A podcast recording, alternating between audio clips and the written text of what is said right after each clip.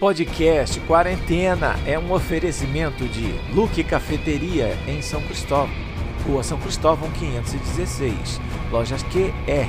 Venha para o lado gostoso da força. E Lili Arte Criativa, arte em papelaria. Instagram arroba Lili Arte Criativa.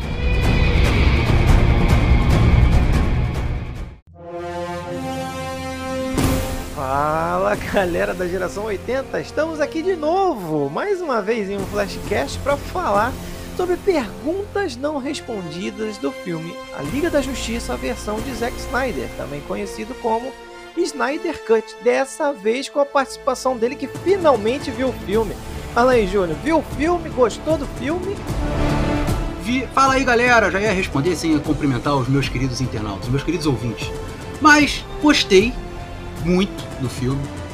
Né? Quando veio a notícia de que seriam quatro horas e eu comecei a assistir, eu pensei, caramba, quatro horas de filme. Mas você começa a ver o filme, aí vem parte 1, parte 2, aí tu, caraca, não vou parar agora não, vou na 3, e da 3 emenda pra 4. Cara, você acaba vendo as quatro horas direto. É legal. Realmente o filme é muito bom. O que esse cara faz pela DC, olha. Ninguém fez e ninguém fará. ninguém fez e ninguém fará, falou tudo só ele. Ah, vamos responder a primeira pergunta que já me fizeram, meu amigo Carlos me fez quando assistiu comigo o filme. Eu já vi duas vezes esse filme, graças a Deus quero ver a terceira. Ele me perguntou. Parece o Titanic lá que tu viu 13. não dá, não dá, cara. É muita vida perdida. Vendo 13 vezes a versão do Zack Snyder, cara. É muitas horas. Mas vamos lá. A primeira pergunta que ele me fez eu não soube responder. Por que a roupa preta do Superman, Júnior? Diz aí. É, ao contrário da versão de 2017 da Liga da Justiça, qual o Superman voa de volta à ação, vestindo lá o traje tradicional de vermelho e azul. Já o Snyder Cut mostra Clark Kent retornando ao local do seu renascimento com um novo visual. O traje preto do Superman tem um significado incrível para a história do super-herói, sendo exibido em vários quadrinhos, programas de televisões e histórias alternativas, mais notavelmente está associado ao renascimento do super-homem. Isso mesmo, de histórias e realidades alternativas a momentos e em eventos especiais, o Superman vestiu o esquema de coisa alternativa várias vezes nos quadrinhos da DC. E nenhum dele é tão famoso quanto o preto que ele vestiu no arco A Morte e o Retorno do Superman. Por isso que ele ficou sinalizado no Snyder Cut como a morte e o retorno do Superman. No nível da trama, o traje preto é um uniforme de regeneração para o Homem de Aço se recuperar ao perder energia significativa do sol. Tanto que ele dá aquela voadinha já com a roupa preta para tomar aquele banho de sol final antes de ir pra luta, Júnior. É, dá aquela paradinha, dá aquela paradinha lá em cima, aquela, aquele pause, né? Assim, ah, Agora, Agora sim. vai. é, e é uma forma que ele, ele, ele atingiu, né, de se recuperar mais rapidamente, se curar mais rapidamente, com a tra um, o traje agindo como um imã para absorver o máximo da radiação do sol amarelo possível, para que ele tivesse ali a saúde plenamente restabelecida. Já nos quadrinhos, o Superman lutou e morreu na mão de Doomsday, que foi o vilão de Batman versus Superman nos filmes, além de salvar a Terra. Então ele foi revivido na Fortaleza da Solidão, que no universo da DC não tem. Aliás, tem, apareceu no, no Homem de Aço, né? A Fortaleza de Solidão. Tô falando besteira? Você que é o especialista de Super-Homem. Temos Fortaleza da Solidão no Homem de Aço? Tem a Fortaleza da Solidão, que é aquele local que ele é, voa, né? Ele faz aquela icônica cena da mão no chão. Aí vem Isso. aquela trilha sonora que chega a arrepiar só de lembrar. né? Ele puxa aquela, aquela areia, vem assim em volta da mão dele e ele dá aquele Isso. tiro pro alto ali, a Fortaleza da Solidão. Isso, nos quadrinhos ele foi revivido na Fortaleza da Solidão. No filme, não, ele é revivido na nave, né? Na nave que trouxe ele e aquela galera toda lá. E aí ele já volta no traje preto para que ele pudesse retornar e salvar a Terra enquanto ainda estava meio fraquinho. O Superman, é claro, retorna ao traje vermelho azul clássico logo após os eventos do reino de Superman terminarem, quando seus poderes já estão de volta aí com força total. Mas o Zack Snyder tem uma explicação um pouco diferente para esse traje preto no filme, né, Júnior? É, o nosso ídolo aí, Snyder, né? quando ele saiu, disse que quando ele saiu de Krypton, todos estavam usando vestes pretas. E é verdade ele disse isso. isso numa entrevista. Então, de certa forma, está ligado ao antigo mundo. É uma relação que ele tem mais direta com a família. Em diversas maneiras, a roupa azul né, representa para mim um lugar, isso o Snyder falando, né? o lugar dele na Terra. Que é os Estados Unidos. É os Estados Unidos, é a veste do super-herói, o destino dele. Enquanto o preto é mais pessoal, mais sobre a família. Um é externo e o outro é interno. Aí explicou lá o grande Zack Snyder. Vou sempre elogiar ele, porque o que ele tá fazendo pela DC, rapaz. Ele merece uma estátua, né, esse cara? Pelo amor de Deus. um Funko Pop dele, né? pra gente colocar na estante. É, um Funko Pop já, já, já ficaria bonito. Não, eu espero que esteja respondido já essa primeira pergunta, né? O porquê da roupa preta do Superman. Temos aí duas origens: a origem dos quadrinhos e a origem na opinião do, do nosso amigo Zack Snyder. Agora, outra pergunta que ficou pairando aqui, Júnior, também é sobre a arma principal que o nosso amigo Darkseid veio buscar na Terra. Descobriu que ele veio, veio mirou num negócio e acertou no outro. Ele veio atrás das caixas maternas, mas descobriu que estava aqui a equação antivida. Mas que raio de equação antivida é essa? Júnior, o que, que é a equação antivida? Fala pra gente. Olha, quando eu tava assistindo o filme que ele falou a respeito da equação antivida, eu falei, Jesus. Lá vem matemática. Que, vai, que, que é isso, velho? Será que é menos B acima, mais pi com, com delta? Eu falei, já era, velho.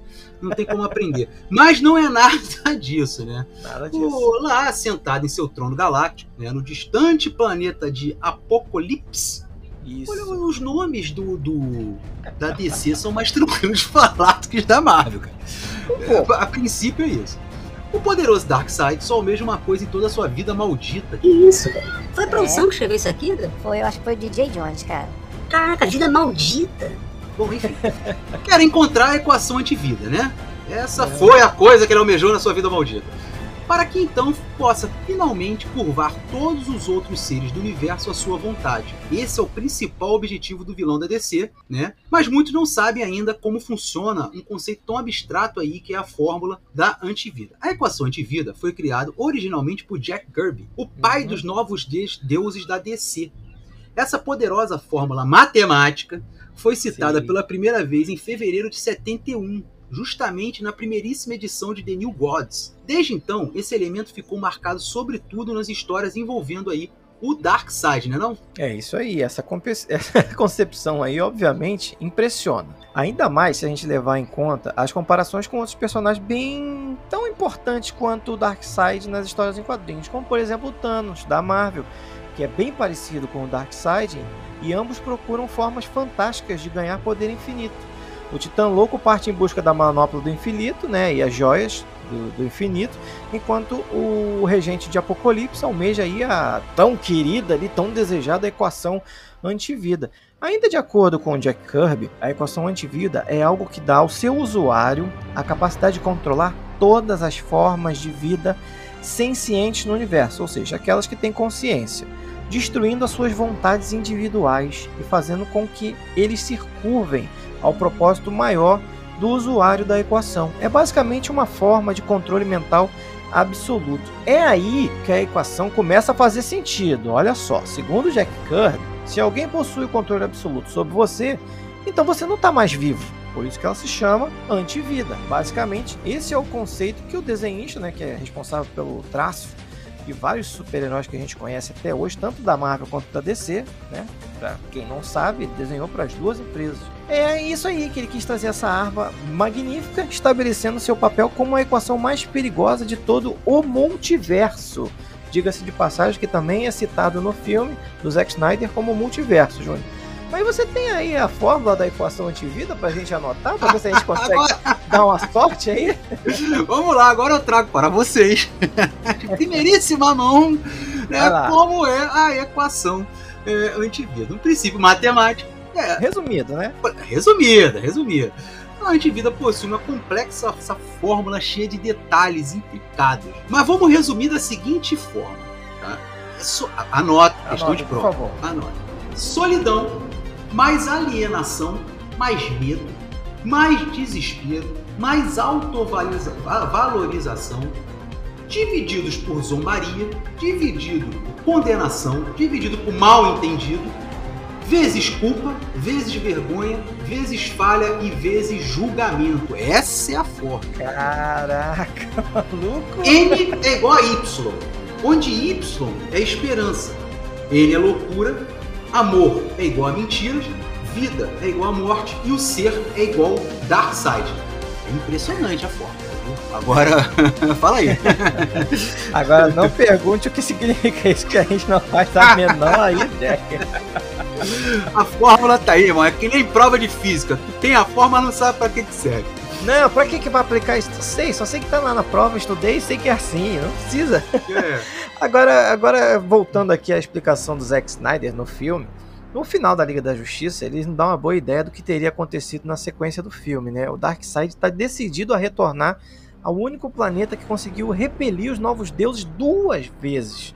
A equação antivida está escondida em algum lugar da Terra, a gente descobre que ela está gravada né, na superfície, né?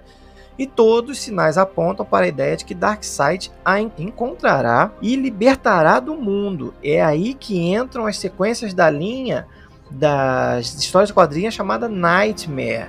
Em certo momento, o Cyborg até tem uma visão do Superman sendo controlado pelo Darkseid, vocês que viram vão se lembrar disso, e que se repete no pesadelo do Batman. Provavelmente, ele poderia estar sob efeito da equação. Superman sob efeito da equação antivida atuando aí como um escravo mental do Darkseid e que poderia ser explicado numa provável sequência, Júnior. É, na Liga da Justiça 2, né, que o Zack, o Zack Snyder já falou que tem muita vontade de fazer, é, e ele até acrescentou dizendo que exploraria um pouco mais o Super-Homem, onde ele não teria o Homem de Aço 2, né, a Sim. Liga da Justiça 2 já seria Liga da Justiça 2, já misturado com o Homem de Aço 2. Né, o Super-Homem seria bem explorado no filme. E Liga da Justiça 2 teria mostrado Superman sucumbindo aí à influência do Darkseid, após a morte de Lois Lane. Lembrando que Lo- Lois Lane é a chave.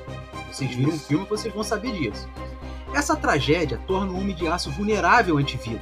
Vocês deviam estar se perguntando agora há pouco, né? Pô, mas o cara, meu irmão, Homem de Aço, é isso aí, ó. Voltou mais forte, como tá vulnerável, mas aí perdeu a Lois Lane, né, cara? E por isso ele de repente se torna um tirano maligno em guerra com Batman e seu exército de guerrilha.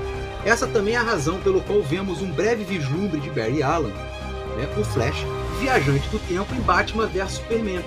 Barry viaja ao passado para tentar evitar a morte de Lois e salvar o mundo da ruína. Aí você vê que uma coisa já vai estar ligando a outra. É aquela cena que ninguém entendeu. Que o- É, o Flash volta. Ele, você tava certo, ele é, ela é a chave, que não sei o que. Aí ele pergunta pro Batman, mas eu cheguei cedo demais. Cheguei cedo demais e o Batman nem conhecia o Flash ainda. Nem conhecia o Flash ainda. Essa cena, né, voltou cedo demais exatamente. Ainda não conhece, não entende ainda sobre a, a Lois Lane. É isso mesmo. E curiosamente, os planos do Zack Snyder para a Liga de Justiça 2 parecem derivar tanto dos videogames da DC quanto dos quadrinhos. Olha só que doideira. O cara queria misturar a ideia dos dois universos, dos games com as histórias em quadrinhos. E a ideia de, um, de uma futurística Liga da Justiça usando a viagem no tempo para desfazer a dominação de Darkseid é semelhante ao que aconteceu na, no arco de histórias Rock of Ages, também da Liga da Justiça. Mas o plot da morte de Lois Lane empurrando Superman pro abismo vem direto do jogo Injustice de 2013. Como visto no jogo, e amplamente expandido na história em quadrinhos, que, que serve como prelúdio pro game, o Superman é enganado pelo Coringa para ele mesmo matar a Lois e o seu filho ainda não nascido. Para quem também lembra do filme, viu que na gaveta da Lois Lane tinha um exame de gravidez lá. É, Pra mim, suspeita é porque já deu ruim. Não adianta. Pra que, que ela bote- ia mostrar aquele exame de gravidez lá? Pra é. mim, ela já tava grávida. O Superman, então, ataca e faz uma coisa que o Batman nunca conseguiu fazer, que é matar o Coringa. E aí ele se torna o governante tirânico cinco anos no futuro. Então aquelas cenas que a gente vê o Batman naquele deserto laranja, né, aquele negócio ali, em todo o arco, tanto no Batman vs Superman como na versão da Liga da Justiça de Zack Snyder, o famoso Snyder Cut, isso aí é um futuro distópico.